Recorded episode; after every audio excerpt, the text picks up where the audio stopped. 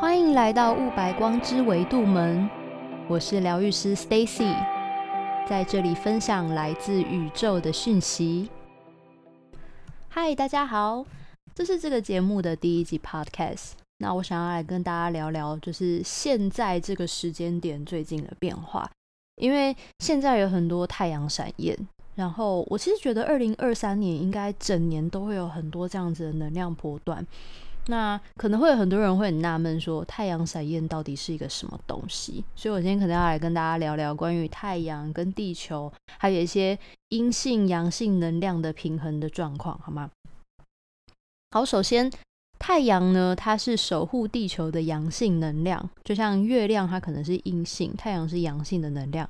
那最近呢，我都在戏称太阳正在打喷嚏，它就是其实是在清理它自己内部的一些不符合它的能量。那我们地球上的人类也是会共振的，我们也会因此而开始共振，去清理掉不符合我们自己内在的旧能量，尤其是阳性的能量，因为我们共振到的是太阳嘛。而且最近的地球其实它一直不停的在往上扬升，我们在提升当中，那那些旧的不符合我们最高利益的那些阳性能量，就通通都需要被释放掉。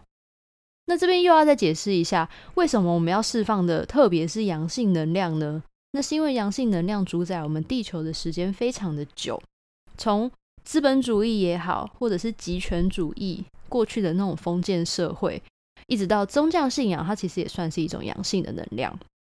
那地球的话，有没有阴性能量为主导？也是有的。像早期的列穆尼亚时期，它是阴性；然后原住民的母系社会，或者是女巫。治疗师像我们疗愈师，他也是属于一种阴性的族群。但是毕竟像这样子的能量，它在地球是比较小众的，它的影响力是没有那么强的。所以新时代的来临呢，它就是要让阴性能量回归，并不是要强过于阳性能量，而是要让它可以整合、可以平衡。那这边想要说一下，阴阳性不等于男性跟女性哦，因为每一个灵魂都有属于自己的阴阳性。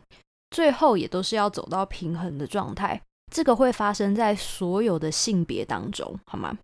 像女权主义的话，我的个人观点是它是一股阳性能量哦，因为它的诉求就是性别平等、平权。它的意思就是过去的女性地位太低了，现在要平等。它是靠增加阳性的力量去唤醒女性的灵魂，去让他们把过多的阴性能量放下，去找回自己的内在力量。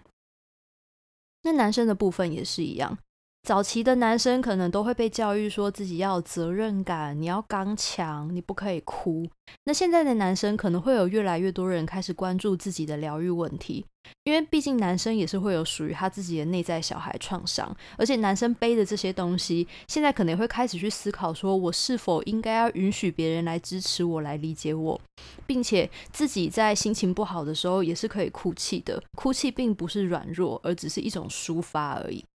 当然了，男生的话，我是认为你们可以用属于你们自己的方式，你们不并不需要一定要像一个女孩子一样去发泄，好吗？我之前呢看到那个 Instagram 有一个影片，是那看起来有点像巴厘岛，然后有一个类似萨满巫师，他抱着一个男生用公主抱，所以底下就有很多那种外国男生在留言，就说呃这好 gay 哦这样。我是觉得这样会有一点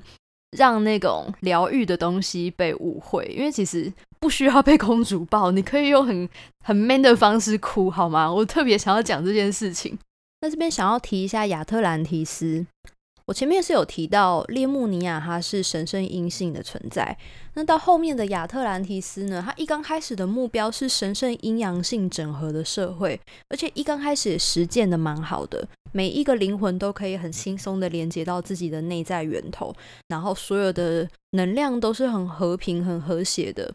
可是发展到后面呢，它的能量其实开始有一点下降。大家都应该知道，亚特兰提斯最后是被洪水淹没，沉到海底嘛，对不对？但是我不确定大家知不知道的是，那个时候的亚特兰提斯阳性能量已经一直在扩张了。人们在那个时候开始忽略自己内在的阴性力量，然后开始远离自己的神圣源头，甚至到最后面已经有一点像是人类社会的雏形了。